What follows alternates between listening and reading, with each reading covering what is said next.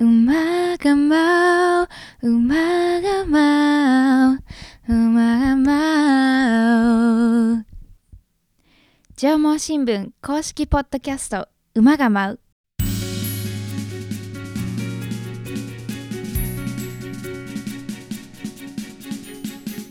この番組は群馬県の地方新聞縄文新聞で働く社員たちの裏話を中心に群馬の今を紹介するポッドキャストです多彩なゲストをお招きするほか実際の取材現場や紙面イベントなどのエピソードも紹介していきます現場で奮闘するリアルな声を聞いていただき少しでも群馬のことそして縄文新聞のことを身近に感じてほしいという願いが込められていますご案内は営業局の日野原明と総務局の伊藤奈々です。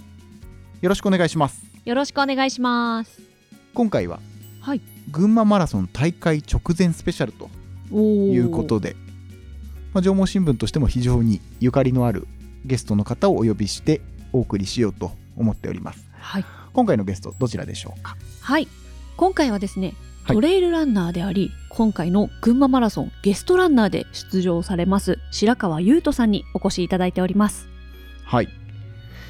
ということで、まあ白川さん昔もうね、まあ後で出てくると思いますけど昔縄文新聞にもいたことがあるという元社員ゲスト私初めてお会いするんですけど、え実は先輩だよっていうのを さっき聞いてはいびっくりしました。えそうなんですですので、まあ、当時の思い出なんかも少しはお話しいただくと思いますし、はい。まあ、今ね、えートレイルランナーとの活動もそうですし、まあマラソンの話なんかもそう、あとだから走ること、うんうん伊藤さん、普段走ります？極力走りたくないので、ええもうあの尊敬してます。走っている方々を。今なんかいろんなイベントとかもね、企画されてるみたいなので、はい。少しでも、えー走りたくなるようなうんうん時間にできればななんて思いますけれどもね。はい。この後、白川さんとトークしていきます。それでは始めていきましょう。馬が舞う、スタートです。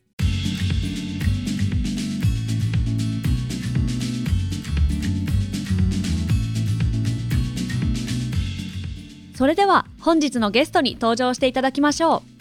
トレイルランナーの白川優斗さんです。こんにちは。こんにちは。よろしくお願いします。お願いします。よろしくお願いします。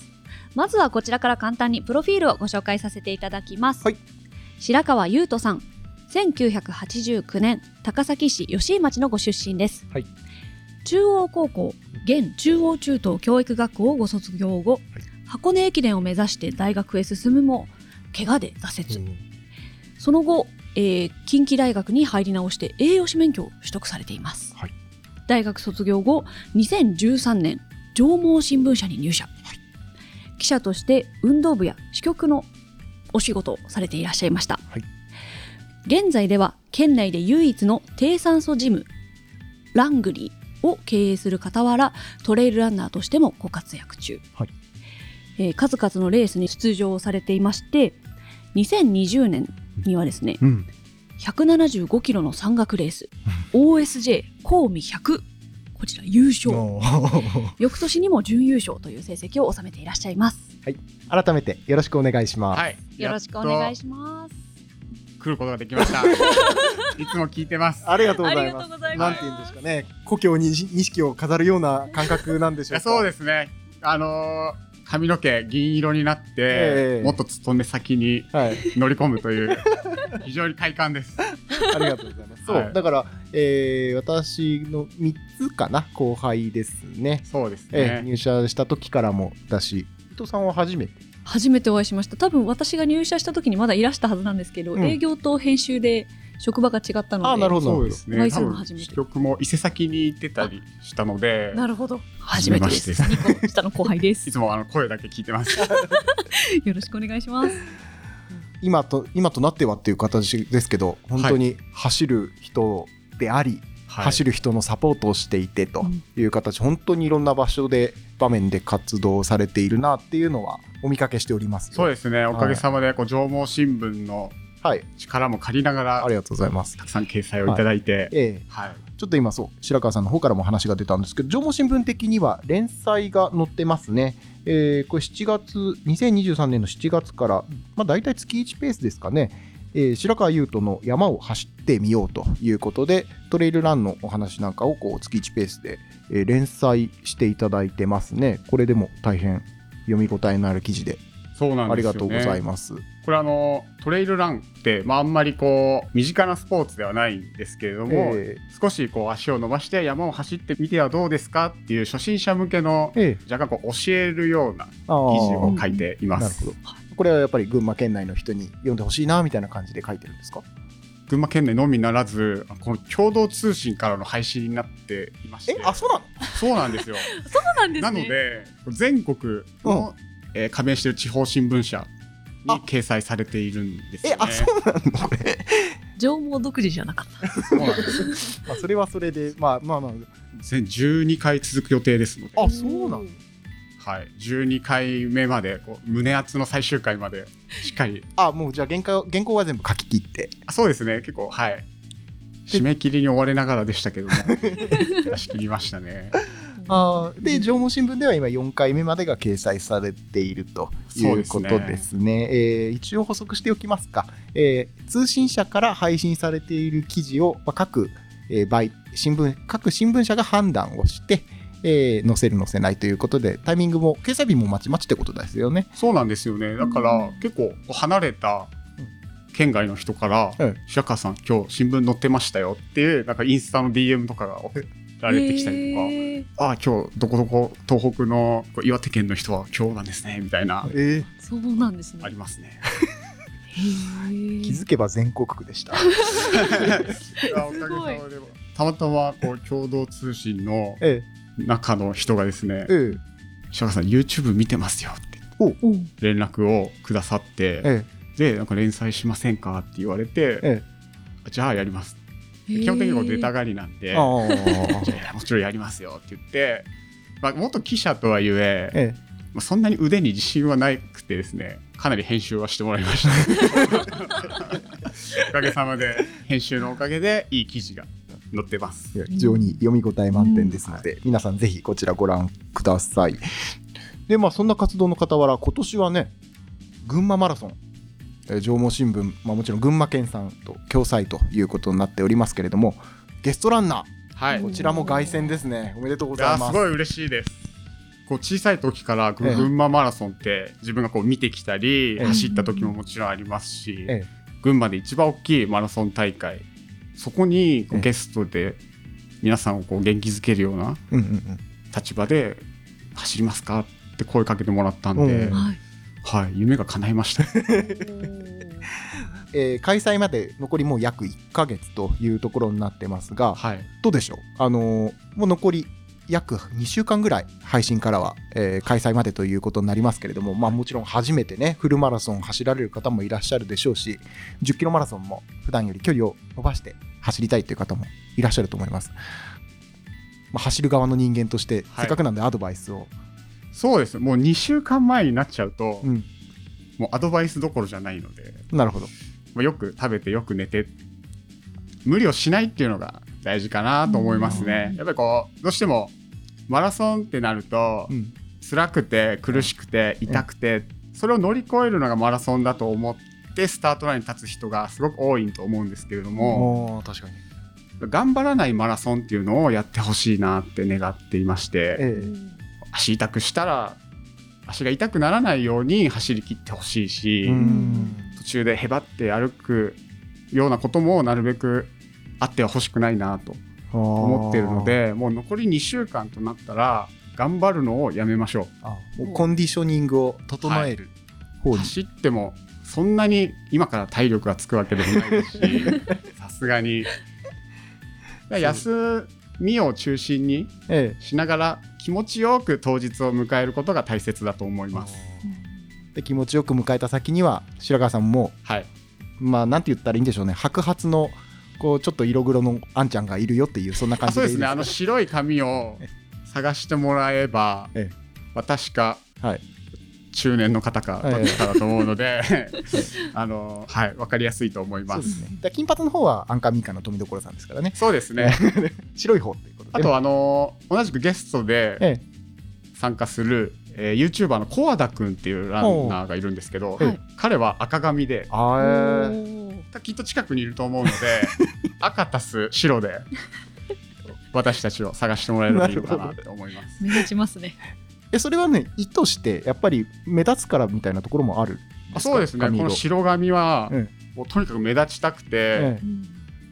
もう2年近くなるんですけど、えとにかく特に山を走ることが多いので、え山の中でも目立つし、ええ。遠くから見ても目立つし、はい。はい印象に残ればなと思って、なるほど。はい。セルフブランディングなんですね。そうですね。おかげさまで、え。結構最近では群馬マラソンよりもっと前から、うん県内県外のマラソン大会からゲストランナーのお声掛けをいただいて、えいろんなところにお行けるようになりました。なるほど。じゃあもう結構全国のマラソン大会にもそうか。だ本当に凱旋ですねそういった意味でね。出まあ私はそうですね。まあ群馬はもちろん全然捨ててないので高崎に住んでますし、はいえ。ええ。はい。えいよいよ来たかっていう感じでね。あ群馬マラソンやっと声かけてくれたなっていう、ええ。はいどうでしょう？群馬マラソン、はい。まあ、ゲストランナーという形で今回参加ですけどはい。楽しみにしてることとか、はい。えーこうやって盛り上げるぞみたいななんかもし意気込みがあれば、あの事務局の方からメールが来まして、やっぱこうゲストランナーなんで走った後にステージでトークショーとかがあるらしいんですね。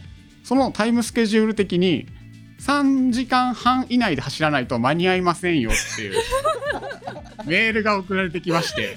いそう言われたらえ分かりましたと言うしかないじゃないですか。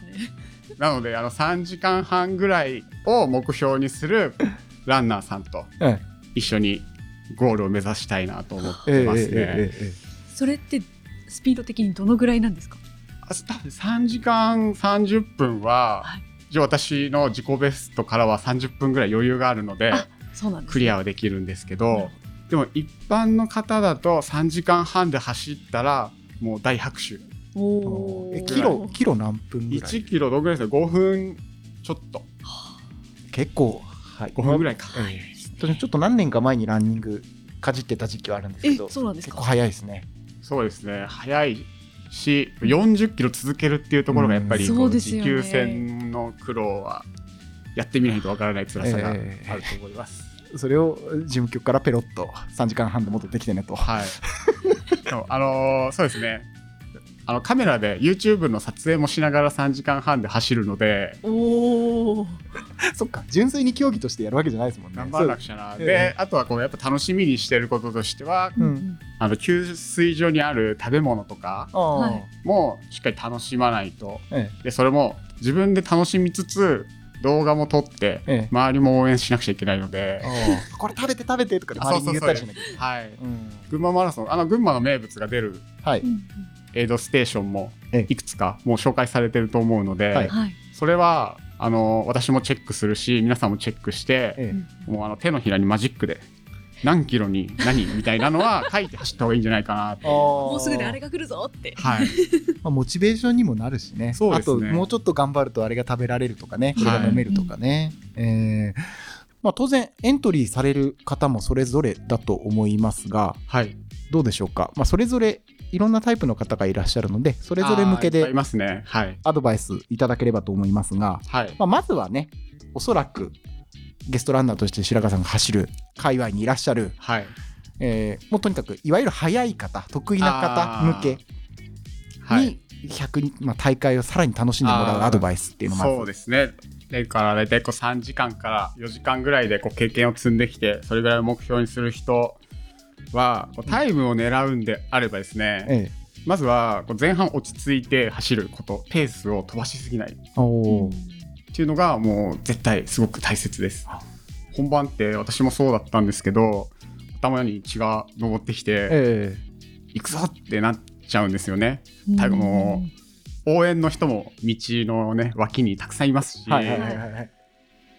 ふわふわ体が軽いぞって きっとね感じるはずなんですよ。はい。それはちょっとあの後半に絶対響くから、え。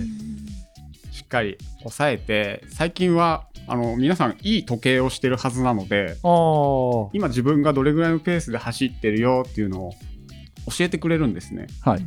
なので冷静に客観的に自分を見ながらペースを刻むこととうん。あとはもう一つはエネルギー補給をちゃんとしてほしいなと思ってて私こう栄養士としてランナー向けのこうエネルギー補給の講座をやったりするんですけどええマラソンの時はね手ぶらで走っちゃダメです。あそうなんですね。なんか身軽な方が走りやすそうなイメージありますけど、そうなんです。なんかみんな軽く従って、うんうんあらゆるものをこうやっぱこう置いていきたがるんですよね。ですよね。もちろんその気持ちもわかるんですけど、はい。エネルギー補給すごい大事なので、ええうーん。私もですねこのなんか名刺のサイズぐらいで100キロカロリー取れるジェル状のエネルギー補給食があるんですけど、はい。山でもマラソンでもそれを使っていてそういうのを大体私フルマラソン走るときに600キロカロリーぐらい取るんですね。へえ42キロ走ってる間に。はなのでそのカロリー数は皆さん確保してほしいな。いはいあそっか。なんかこうなんでしょうね。オリンピックとかああいうところでタンクトップでねこうはい。走ってるイメージがどうしてもあるから、みんな身軽になっちゃうのかな。あそうですね。でもあのオリンピック選手とかのこう給水所に置いてあるボトル、はい。あれって実は結構高カロリーなんですよ。あ単純にあれはスポーツドリンクぐらいのもんではなくもうスペシャルドリンクなんだ。ちゃんとこう糖分というかはい、が配合されてるええ。カロリーのあるやつをもう皆さん随時取り続けてるんですね。あー。なるほどじゃあそこも戦略的にいかないとなんですね、あの今私がこ有うエロエネルギー取りましょうって言ったのは、え今普段はこう栄養の講座を有料で開あやってるんで これちょっと今こう聞いた人は後でお金を、チャリンと。はい。あーやっぱそそこはやっぱり社長の顔がちらっとね、はい。出ましたね。そうですよね。これはそうですよね。有料会員様にしかお伝えしてない、これをねちょっともう古巣ということで解禁していただいちゃったっていう感じですね、聞いた方ラッキー、ですね。じゃあ逆にはい走るのが苦手だけど、今あー回頑張ってエントリーしてみたっていう方に向けては何かアドバイスとか、今からでも間に合う秘策とか。もし本当に初めてっていう人はい。フルがフルマラソン、うん。まあ、10キロでもいいんですけど、うん。本当に人生初ですっていう人はですねえもうなんなら計画的に歩くっていうのが一つの作戦だと思います。ほあなるほど。なんか行けるところまで行ってもう足が棒になっちゃったから20キロからヒーヒーっていうんではなくええてええコンスタントに歩くっっていうのはかなり大事じゃないかなと思いますね。あもうそこはもうそれも仕方がないっていう形ではい。戦略としてね、結構ね30キロから全部歩いて帰ってきましたとかいう人もな乾燥してる人の中にはいるんですよね。あそうなっちゃうと苦しい記憶でマラソン終わっちゃうのーで、ええそれよりかは走るところは走ってちょっと休憩してっていうのを繰り返しながら自分の力を40キロで綺麗に出し切るっていうのがいいんじゃないかなと思思います。せっかくのそうですよね。マラソン大会の日ですから修行じゃないからね。はい。頑張らなくていいですし、えさっきも言った給水所あるので、えその度にええ。立ち止まっていいですし、えはい。あんまりね長いすると長くこう立ち止まっちゃうとまた走るのが億劫になりますけど そこをちょっと自分の気持ちコントロールしながら、はい短時間休みをしっかり入れるっていうのは大事だと思います。まあ、長い戦いというと。いやだから長いですよね。長いああれ最悪6時間半と6時間6時間。時間。ですねだそこの中ではい。自由にこう楽しんでもらうと、そうですね、うん6時間で走り切ることって意外とハードル低いんですよ。計算すると1キロあたり8分30秒ぐらいで進み続けると制限時間間に合ってゴールできるんですね。えだから1キロ8分半って外出て1回やってもらうと分かるんですけど、え8分半で行くってすごい遅く感じます。えおー。歩くと1キロ10分ぐらいなんですね。ええ。ええあじゃあ気持ちちょっとこう早歩きしてれば8分半になるぐらい。へえなので、まあ、無理なく進んでれば完い走できるよって。うん。はい。なんかどうなんですかね？こうスピードがアップしていくとか長い距離走れるようになるって、はい。個人的にはすごいなんていうんですかね？それまでの練習量はいとかでしかスピードが上がっていったり距離が走れたりするようになるなんないんじゃないかなって個人的には思っちゃうんですけどそういうもんじゃないんですか？そういうもんじゃないと思います。それ結構なんか昭和の体育みたいな。なんか練習量こそがみたいな長距離ってそのイメージがあるんだよね。そういやマラソンって今でもやっぱりこう昭和の体育の雰囲気を受け継いだまま。やりがちなんですけど、はい。大体皆さん怪我しますよね量ばっかりとか、ええ。誰がやってるから私も頑張らなくちゃとかでえ結構ねマラソン大会の本番スタートラインに立つ時にはもうちょっと膝が不安だなみたいなえ なるほど。人多いので、えやっぱりこう頑張らずにえ自分の目標に向かって積み上げていくっていうのが大事で、うん。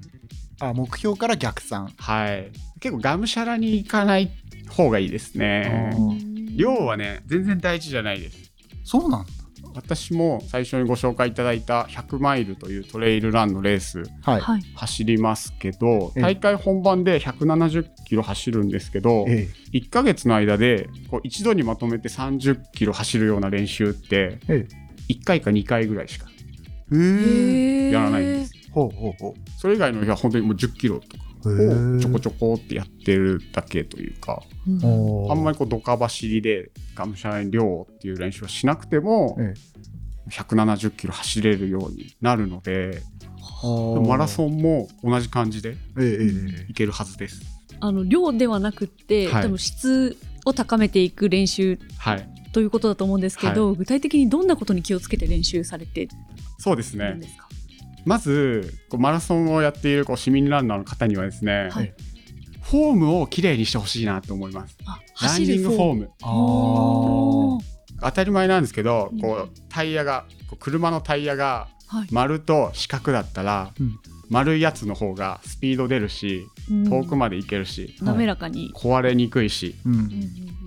で逆にこう四角い汚い走り方をしてるとどうしてかもう頑張ってもスピード出ないし、うんうんすぐガタが来てしまうのでフォームをきれいにするっていうことをまず意識してほしいなと思っててフォームきれいにするのってやっぱり練習量じゃないんですよね。うん量なんか10キロ走ろうが20キロ走ろうがええフォームはそんなに変わってこない。うんああじゃあ正しいフォームをはい続けるようにするっていう感じ。はい。あーがむしゃらに今日毎日10キロ走るっていうよりかは綺麗なフォームで5キロでもいいし綺麗なフォームを作るっていうのがすごい大事そうするともう自然と走るのが楽しくなっちゃって10キロ15キロ20キロ怪我なく練習続けられるのかなって思いますどういうフォームが綺麗なフォームなんですか？あの走るのが速い人のことを頭の中で想像してみてほしいんですけど、はいはい。もうあのテレビで見る人とか誰でもいいです。伊藤さん誰を？キューちゃん。じゃあ だいぶだいぶ。本当に 世代 世代が。まだテレビが世代じゃない4対3のワイドテレビじゃない時代だね。なんかマラソンっていうとそのイメージなんですよ。そうですね。はい。日野原さんは走るのが速い人のっていうと誰の走り方が？私ね、ちょっとまあ、あのね、えー白川さんの周りあれかもしれないけど、箱根駅伝のイメージが強くて、あの先頭集団ではい。頭がこうブレずに、はい。スーってこう、高さが変わんないんですよね。そうですよずねーっと同じカメラで抜いてても上下動がほとんどないように感じるようなそう。綺麗だなーって思いながら見てますけどそういうこと？そういうことです。あ。だから、Q ちゃんでも同じことが言えますし、はい。箱根駅伝走る選手もそうですし、ええ。あのマラソン走ってる大迫選手とかあはい。あの走りをイメージして俺はあの走り方ができるぞって信じ続けて練習するっていうのが 大事だと思います。それ何カメラで撮ったりとかした方がいいあですか？もしできるんだったらそうですね、自分で撮ってみて変化を知るのでもいいですし、ええ。仲間同士でもグラウンドで練習するときはええ。カメラ置いて走ったりとかはします。で、まあ、そうもしあのー綺麗な走り方を実際の場所で教わりたいという方はですね、はい。白川の SNS から 飛んでもらえれば。そうですね、まあはい。あの専門家に教わるのが一番そういった意味ではね闇雲にというよりかは、はい。はい。えーそちらは有料。じゃあ有料ですね でもやっぱりそのなんか箱根駅伝の選手とか、ええ。腰高いしはい。弾んでるように走るし、はい。やっぱあれがうん言ってしまえば100点はい。はい。の走りで、ええ。はい。で一般のマラソンを目指すランナーの方がうん。もしかしたらまだ30点とか40点とかはい、うんうんぐらいだと思うんですけど、ええ。線を引かずにここの100点に向かって5点でも6点でもいいからちょっとだけ近づくっていうのが大事だと思います。あ多分ー100点は取れないと思うんですけど近づくことはできると思うので、ええそういう意識で練習してほしいなと思います。本当にがむしゃらにしんどい思いをしてはい。我慢するのが美しいっていう時代ではもうないよと。も。うそうですね。頑張らないマラソンうん昭和の体育を。やめるっていうの。は、だから頑張り方の価値観というかね、まあ、要は楽しくはい、気持ちよく走り終わって怪我もなく競技を続けられるっていうのが一番。そうですね、結構こう苦しい顔して走ってるええ。方をねこう街中でも見かけますけど、ええ。うん爽やかに走っても結果あんまり変わらないと思うので ぜひあの見栄えよくと言ったらですけど、ええええ。はい、かっこよくはい、可愛く走ってもらえたらいいのかなと思います。どうでしょう？満足度の高いそのマラソン？はい、なんかもしポイントみたいなのがあればここをあー。心がけるだけで満足度上がりますよみたいなのがあれば。えっとそれは、えっと、ランナー目線でそうですはい。こうやると満足するっていう、そうですね。私もこうやっぱり走る人には満足してほしいし、こう何かを削ってマラソンで達成感を得るっていうんじゃなくて人生を豊かにしてほしいと思うんですけど、ええ。まずは、ええ。皆さんこう目標を胸を張って口にするっていうことをやってほしいなと思います。ランナーの人ってねやっぱ真面目な人が多くてえ遠慮がちだったりとか、はい。恥ずかしがるというかあんまりこう目標をはっきり言わないんですよね。私も練習会では始まる前に皆さんこう20人ぐらいで輪になって、ええ。皆さんのマラソンの目標を言って順番に言っていってくださいって言っても、ええ。突っかかってしまったりとか。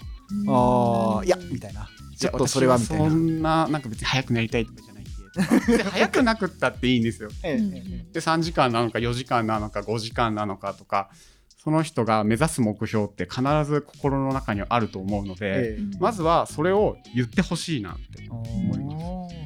で次にそう終わってしまう終われば結果が出るので、はい。もうそれはね目標達成されるかされないかって分かんないです。ええ。けどその結果にも胸を張ってほしいなって思思います。別に目標達成しなかったから、えかっこ悪いわけでもないですし、達成したらもちろん嬉しいと思いますし、ええ。どんな目標であっても。えいやそれは自信を持って胸を張ってほしいって思います、はいなんか結構他人と比べがちなんですけどランナー。やっぱこう数字で結果が出るから、ああ3時間の人とはい。4時間の人がいたりとか、ええええええ。同じぐらいにキャリ、ね、競技を始めたのにあの人の方が早いとか、ねそういうところですね。そうなんですよ。そんなの関係ないですから、ええ。うん。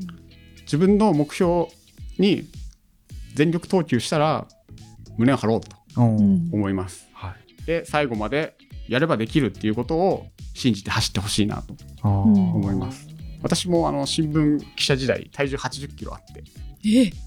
うん確かに。なんかずっしりしたずっしりした。骨太なイメージ今全然そんな風に見えないですね。ずっしりしてて。あ当時全然もう走ってなかったのでへえ。は体重80キロあってそこからあ走ろうか。やっぱりもう一回走ろうかなって思ってダイエットしてなったのでまあそう思えば皆さん頑張りましょう。頑張りましょうっていう感じですね。説得力的な意味でもね、はい。あのまあ、ちょっとずつちょっとずつ。でもなんかあれですね。こうもちろんマラソンだけの話じゃなくて日々をこう過ごす上でも楽しむポイントみたいなところにも通じるような感じがしますよね。目標を言って。そうですね。結果を捉えて、そうですね。本当にその通りだと思います、皆さんね自分に自信を持ってはい。えっとね生活の一部にランニングがなってるはずなのでランニングね、ランナーの人っていうのは、はい。ええええ。だからそれをこうなんか生活につなげてほしいなと思います、うんそうやってポジティブにねランニングを続けてる人が街にいっぱいいればはい。それねランニングを広める白川さん的にも。もう早い遅いだけの価値じゃランナーのことって測れないと思うんですよね、えランナーの人がいるから街が賑やかになるとか、えはい。もしかしたらこう職場にランナーの人が多いとええ。ポジティブな雰囲気になったりはいはいはい。すると思うので、なんかランナーの力をもっともっと世の役に立ててほしいなって思ってます。いいですね。なんかだんだんすごい壮大だけどいい話。確かにそんな感じ、でも分かる気がします、うん、雰囲気が良くなりますよね街のね。うん。そうやってね、まあ、ランナーの方がこう楽しく賑やかに街にあふれて、まあ、群馬マラソンなんかそれでいくとそういった意味では1年にね、まあ、私なんかも11月3日はおそらくスタッフで会場にいると思いますけれども、そうですよね。ええまあ、年に一度のはい。晴れ舞台みたいな形になってくると思いますけれども、はいどうでしょう、まあ、群馬マラソンをその一つの晴れ舞台とした場合に、はい。どんな形で楽しんでほしいみたいなのありますかね、群馬マラソンを。えそうですね。多分群馬の人はええ毎年恒例でええ必ず出るっていう人が多いと思うんですよ。え、そううん11月3日ね。もうなんとなく決まってますよね。そう、ん。もうあの文化の日が絶対だぞっていう人が多いと思うので、多分毎年の力試しの場として、ええええそこはもう全力アタックしてもらい、ええ。あとは県外から来るあ方も多いですよね。ええ。たくさんいらっしゃいますよね。のでぜひこうなんか食べ物とかうんうんうん温泉ってちょっと山奥すぎるんで前橋から行きづらいと思うんですけど 私んちの近くにはなん明太パークとか新しくできましてすごい賑わってるのでそういうとこ寄ったりとか、ええ観光施設探してほしいなと思います。うん。それなんか観光振興みたいな形ではい、このマラソン大会すごいぞみたいなのって全国見てるとなんかあったりします？ああやっぱり私トレイルランでえいろいろ行くとですね、ええ。地元のものが食べ物とかええ。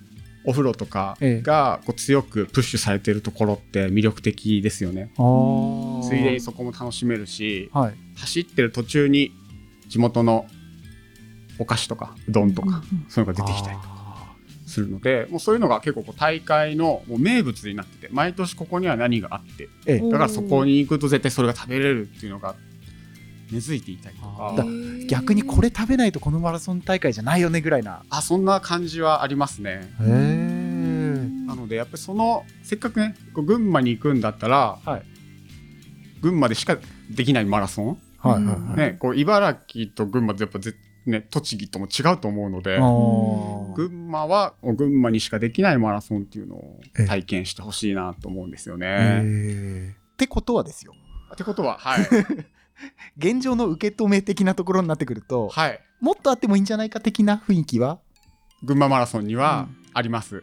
あー。ね。はい。まあ、これはね個人のあれだと思いますんで,、はい。まあ、で全国各地走ってる中ではい。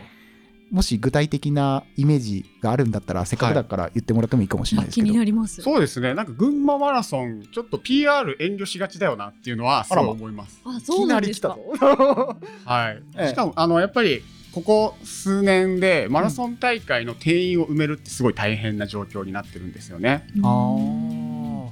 一回のこう2020年からのコロナ禍を挟んで大会が中止になったりしたうん。時期もあってでうん。今はもう復活してますけどええ。その復活してランナーの取り合いみたいなのにあー全国的な傾向としてね。いる中で、はい。なくなってしまう大会があったりとかあしてるのでええ。遠慮なくずかずかともっと PR 出していかないとランナーに届かないんじゃないかなって思いますね。いいところあるはずなんで。うん。ーええええええ。それは県内だけじゃなくてもう全国にもっと PR した方がいいんじゃないかっていう。そうですね。ああもちろんこうなんかゲストランナーをこう仰せつかわってる側なので、はい。私もこう PR しなくちゃいけないんです。け ど もっとなんかこう1年を通じて PR 期間だと思うので、あーあそうなんだ。開催日から逆算して、まあ、半年ぐらい前になったらとかそういうんじゃなく、じゃなくええ、もう毎日 SNS 投稿してもいいと思いますし事務局の人は。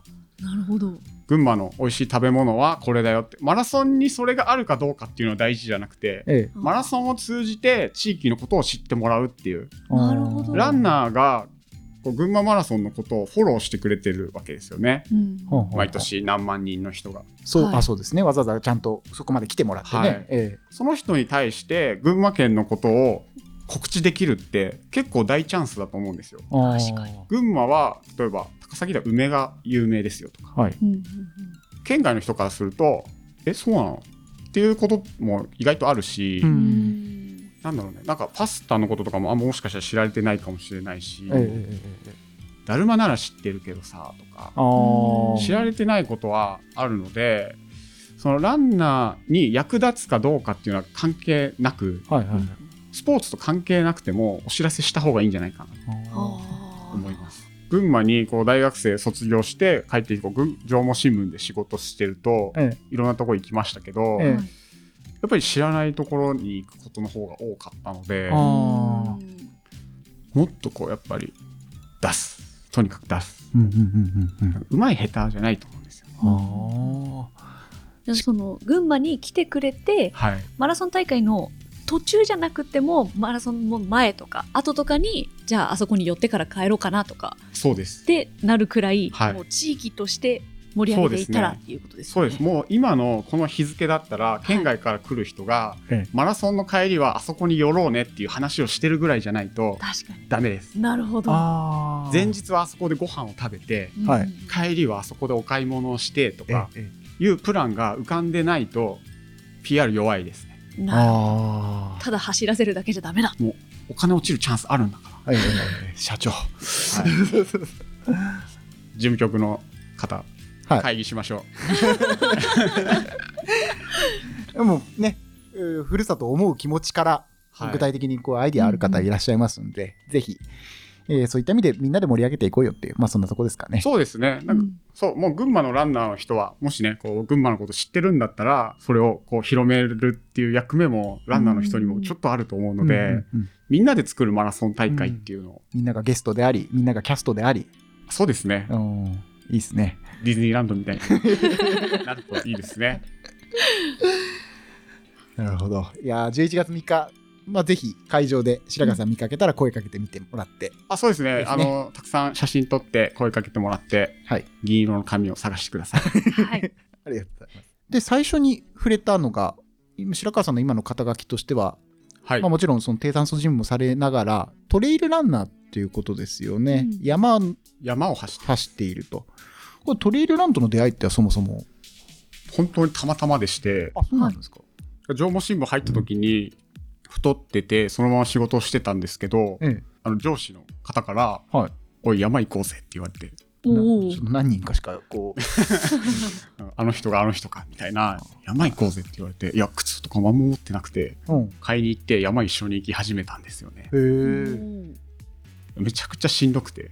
はい。最初はですね、ええ。しんどかったんですけどそこでやっぱり行き帰りとか山の中で話をしていく時に群馬県出身のプロトレイルランナーで冠城剛さんっていうあ方はがいるんですね。第一人者ですね。はい。え山走るスポーツがあって群馬にすごい人がいるんだよっていうのを聞いてですね、ええ。えはいやまあそもそも山走るって何？と思って確かに。うん。この駅伝とかはしてたから平地アスファルトの上走るイメージは湧いてるけれども、山かそんなスポーツあるんですか？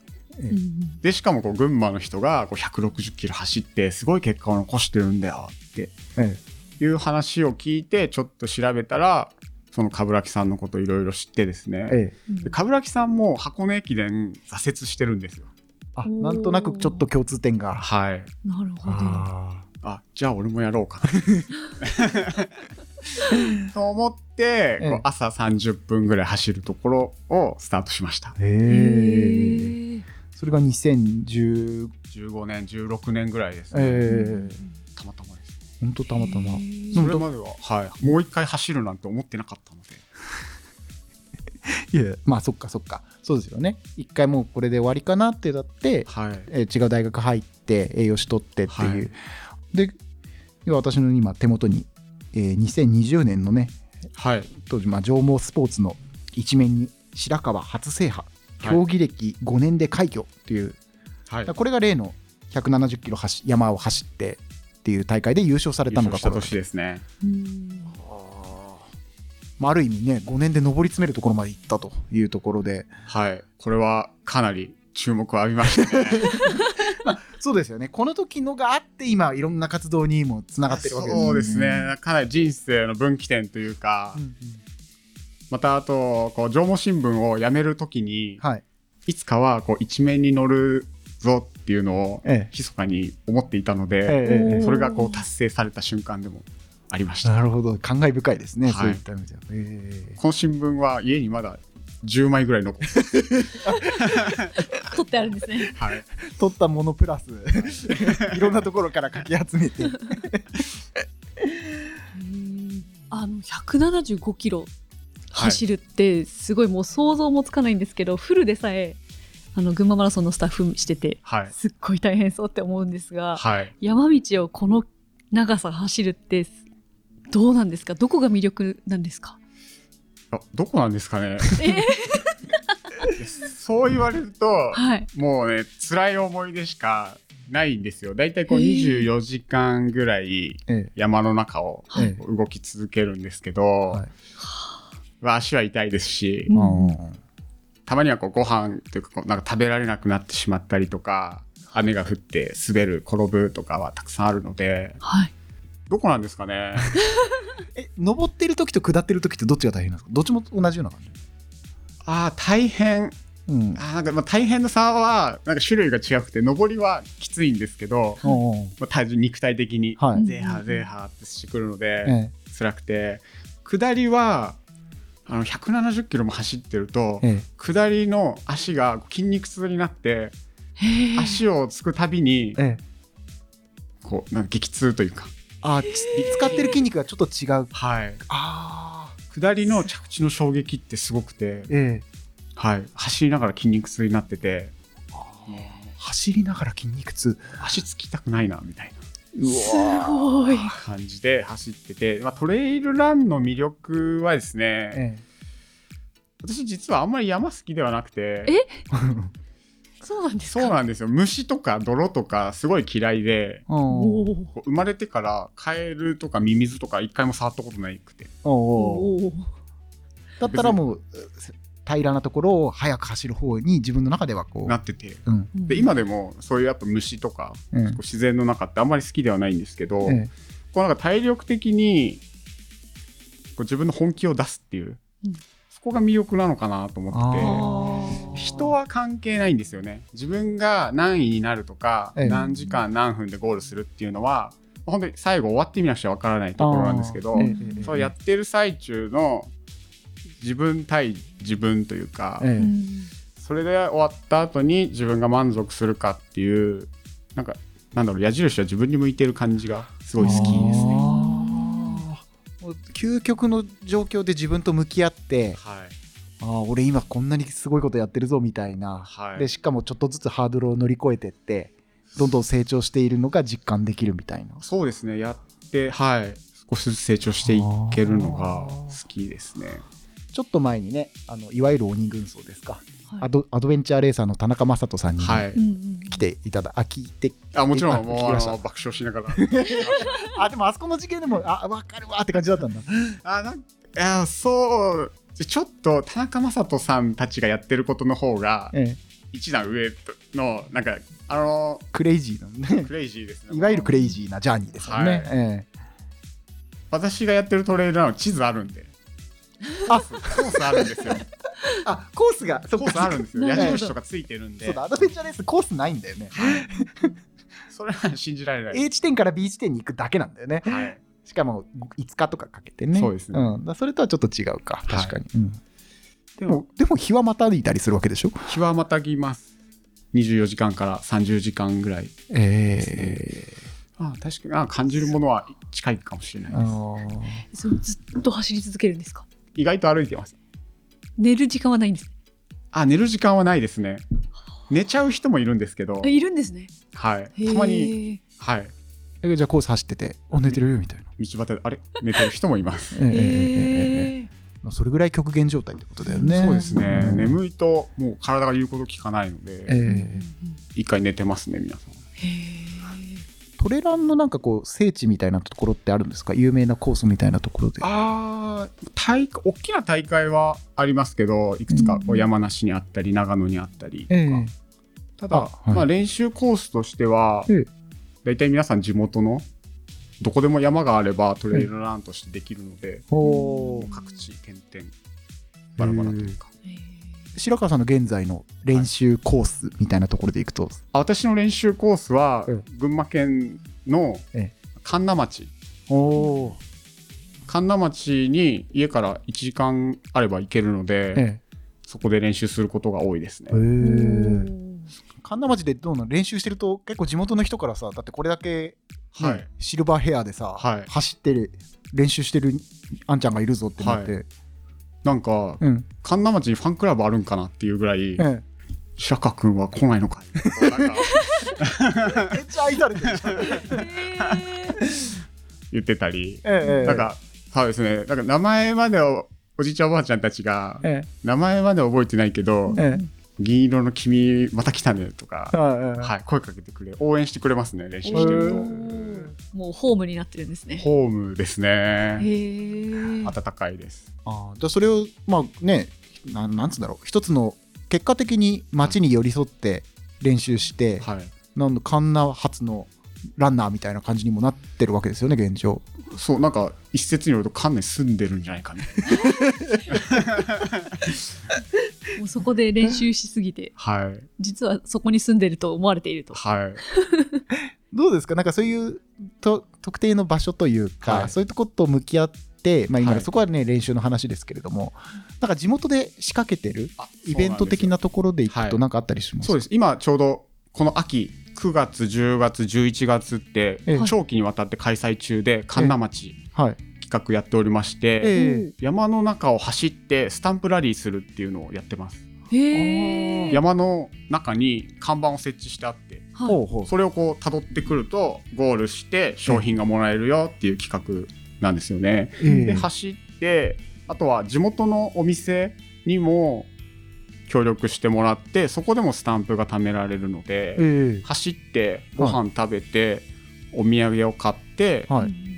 ポイントを貯めると商品がもらえるよっていうのを現在開催中です。でもなんか根っこは一緒ですね。やっぱり楽しく走ってもらってすがすがしい気持ちになって街にそういった意味ではある意味お金を落とすじゃないですけれどもそうですね。地域を盛り上げていくっていうね走るだけじゃないっていうのを大切にしていて、ええ走るだけってなるとやっぱりもう速いか遅いかとか、ええ。距離が長いとかはい。そういうだけの物差しになっちゃうんですけど、え走るだけじゃなくってご飯も美味しかったねあそこのはとかはい。あそこに行くとお土産これが買えるんだよとかええ。そういうのも一緒に持ち帰ってほしいなと思っていて今こう神田町でやってる企画は参加費が無料でして。あれ？そうそうなんですか。そうなんです大好評です。大好評だよね。そうだよね。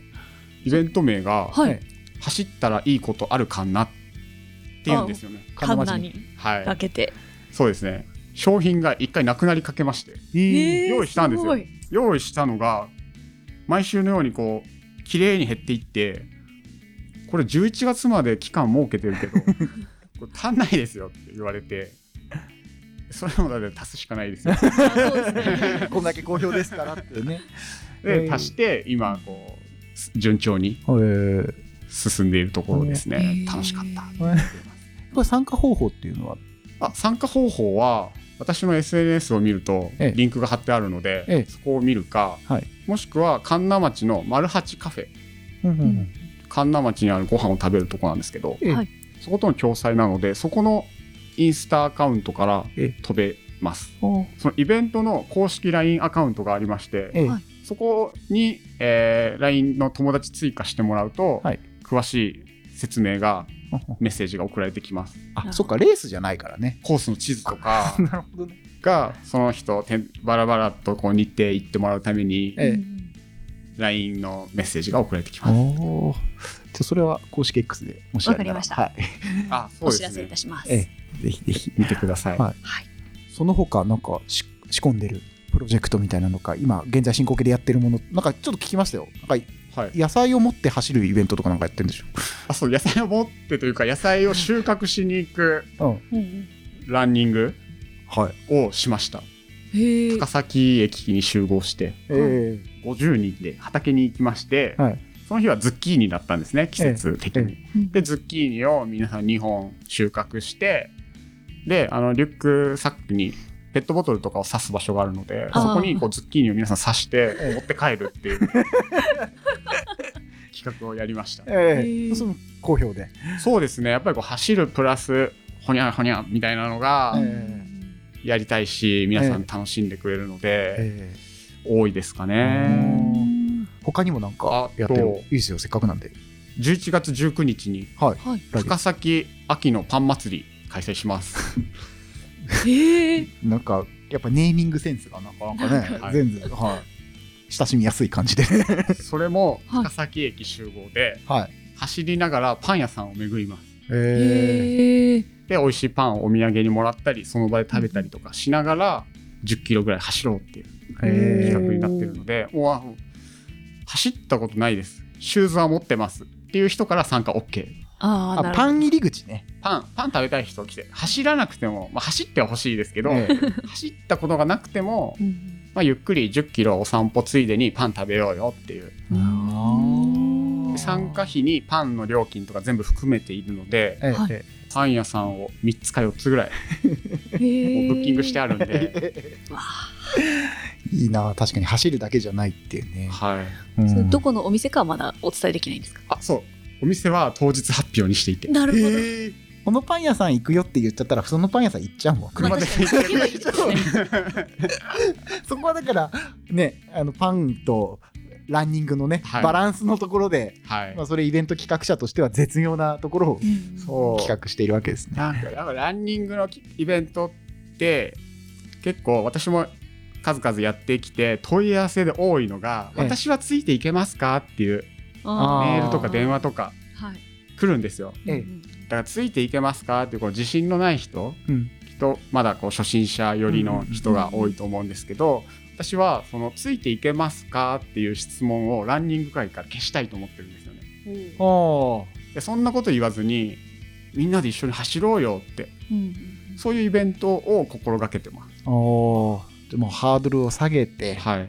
楽しみ方は人それぞれだよとはい。いうところですよね。確かになんか競技性というかタイムとかねそっちの概念があるからこそついていけるのかっていう質問になっちゃいがちなのかななんどうですよね。なんですかね。はい。やっぱり辛い苦しいみたいなのが頭の中にあるからええなりがちなのかもしれないんですけどえあのそういう日はですねえイベントの注意欄にええ。ちゃんとあのこれに参加しても走るのは早くなりませんって書いてるんですよ。逆にね。はい、速さが目的じゃないんだよ。の全然求めてないから。笑ってたくさん写真撮って帰る。それだけみたいな、ええそのくらいの方がなんか初心者だと参加しやすいですね。そうですよね。そこから走ることの魅力に取りつかれたらはい。もっと走っていけばいいし。あそうそうそう。うん。ですので。ランニングがある程度ちょっと特別な存在になっちゃっているというかね。はい。少し敷居が高い存在になっちゃってるから。そう何にでもランニングってくっつけられるよっていうのを今そう白川さんの腕の見せ所でされていると。そうなんですよ最近また一つあれやってるのが。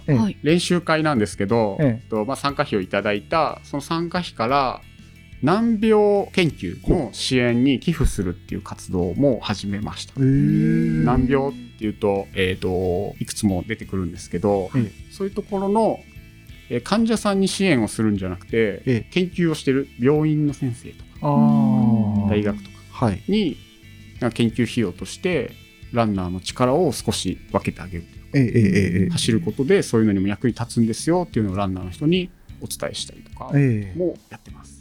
走ることがこう社会全体の力になるよっていう、そうです、ね、そういう意味合いもね少しずつ出していくようなね、じゃあその全体のねこうランニング文化を広めるみたいなお話は、まあ、聞いてきましたけど逆に白川さん個人として、まあ、はい。当然走る人でもあるわけだから、はい。そこでの今後の目標とか野望みたいなのとかあれば聞いてみたいんですけども、そうですね。私やっぱりこうトレイルランナーとしてえ日本で一番になりたいなと思思っているのでうんとどっか大きな大会でまた優勝したいなとうん。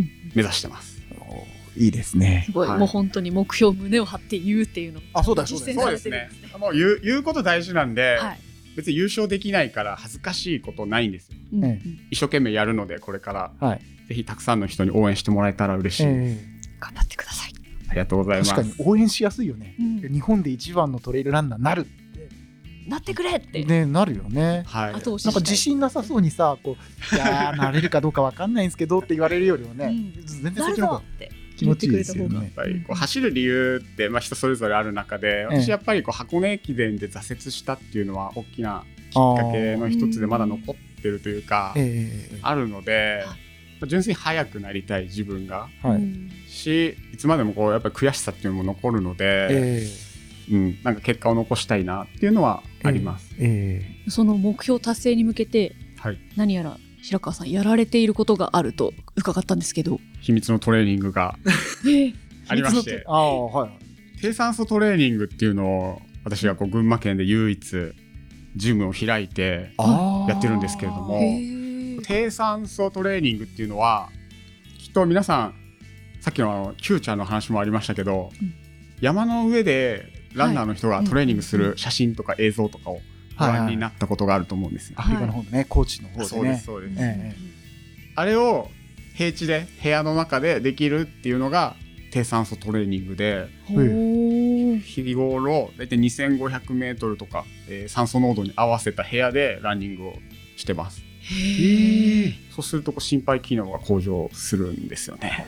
なるほ場所をね移動しなくてもど。高崎にいるだけで。そう高崎でできるので、え石原町で農大二高の足元でやってまして。ええ。えへえ。あの農大二高の陸上部ってえすごくこう駅伝強いんですけど。あ確かにそのイメージあります。低酸素トレーニング。あらま。取り入れられてるんですね。はい。あらま。実績十分で。そうなんですよ。はぜひあの農大二高今年の、えー全国高校駅伝、はい。だいぶ上位の候補に上がってるのでええええ。それも、えー応援してあげてほしいなと思います。ああその辺の陰ながらのサポートも。はい。そうですね。まあ若い子とこう喋るのも楽しいですね。じゃあそのジムの詳細とかははい。はい。すべて公式 X からお伝えしたいと思いますので皆さんそちらも見てみてください。お願いしますあと今日ねそう。白川さんも私もちょっと気になってたんですけどスタジオに、はい。あの小型カメラをね持ち込まれたりこれは何と撮ってますね。これ何？個人で YouTube とか私の YouTube チャンネルがあ。おお。あります。なるほど。じゃあそれもぜひ見ていただきたいしあと、うんうん。SNS ってまあインスタって話がね、はい。何度か出てきてます。そういうのもやっぱ力入れてされているとはい、いうフォローしてくだいさい。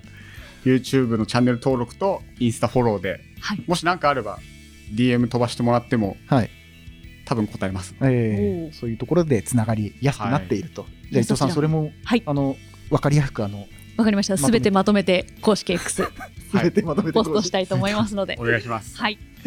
もしあのこのね大会でいい成績とかなんか出た場合はこちらもあの積極的にリポストとかしたいと思います。あそうですね。インスタグラムは私毎週日曜日に夜、ライブをやってますので、あら雑ライ談ライブを毎週やってまして、そこでこう結構ランナーの方のお悩み相談とか。を30分から1時間、ネタがたくさんあれば1時間ぐらい喋ったりとかえーやってるので、ぜひ何か聞きたい人はそこで投げ込んでください。はいはい。ありがとうございますありがとうございます。いや今日は本当に幅広くランニングの話一本でどれぐらい盛り上がれるかなってちょっと不安もあったんですけどでも白川さんのこの感じでねいろんな仕掛けてること面白かったですありがとうございのます。折に触れて結構いろんな場面で遭遇しそうなのでえ そうですね。なんかもう多分紙面の掲載予定も多分 もうあるんじゃないですかね。そうですね、まあ、縄文新聞でも見かけたら読んでいただきたいですね、はい今後の活躍にえ期待したいと思います一緒に盛り上げていきましょうはい。お願いします11月3日の群馬マラソンもぜひゲストランナーとして。そうですね。とかスタート地点かゴールか給水場でうんお会いしましょう。えはい。直近はそこですね、うんはいえ皆様お声掛けください。はい、じゃあ引き続きよろしくお願いします。えー今日は白川さんにお越しいただきました。ありがとうございました。ありがとうございました。ました。馬が舞う馬が舞う縄文新聞公式ポッドキャスト馬が舞う。そろそろお別れのお時間です。ありがとうございました。ありがとうございました。超アイディアマンでしたね。すごいなんかもうポンポンアイデアが湧いてくるんだなってもう大尊敬です。えー、すごかっなんか走るの大嫌いなのに、た。うん、ちょっと出てみてもいいかもって思わせてしまうのがすごいですね。思っに。ちゃいました。まあ、ランニングってどうしてもね、本当に私も途中でイメージみたいな話をしたらもうんうんうそんなことはないっていうね、考え方を変えれば全然そんなことはないっていうところで、はい。あーまあ確かに言われてみりゃそうだなって。で、パン、パン目的だっていいんですみたいなね。そうですね。あら素敵なね。うん、えー現地の大会行ってそこの美味しいものを食べて帰ってくるっていうきっかけになったらいいっていうことですね。そうです。ね。はい。まあ、もしね、えーマラソンのね、事務局さんの方にもみたいなこと言ってたので、はい 伝わるといいななんて思いますし、まあ、まあ、いずれにしてもね、えー誰かがやりゃいいってわけじゃなくて、みんなで盛り上げたいっていう思いで、そんな形での活動を少しでも紹介できたかなと思います。はい。番組では、えー感想、そして内容のリクエストメールで募集しております。メールアドレスこちらすべて小文字で馬アットマークライジン .com uma アットマーク raijin.com こちらまでお寄せください。X 旧 Twitter ですねこちらもハッシュタグ馬が舞うをつけてお気軽にポストしてくださいはいまた番組公式情報は？はい。公式 X やっております。アットマーク、ジョモアンダーバー馬が舞う。アットマーク、ジョモアンダーバー馬が舞うからポストしておりますので、フォロー、そしてリポストをお願いします。さらに、お聞きいただいた後は、アプリでの温かい評価、レビュー、お待ちしております。お願いしますえー次回またゲストをお招きしてトークしていきますので楽しみにしていてくださいここまでのお相手は縄文新聞社営業局の日野原明と総務局の伊藤奈々でした。ありがとうございましたありがとうございました。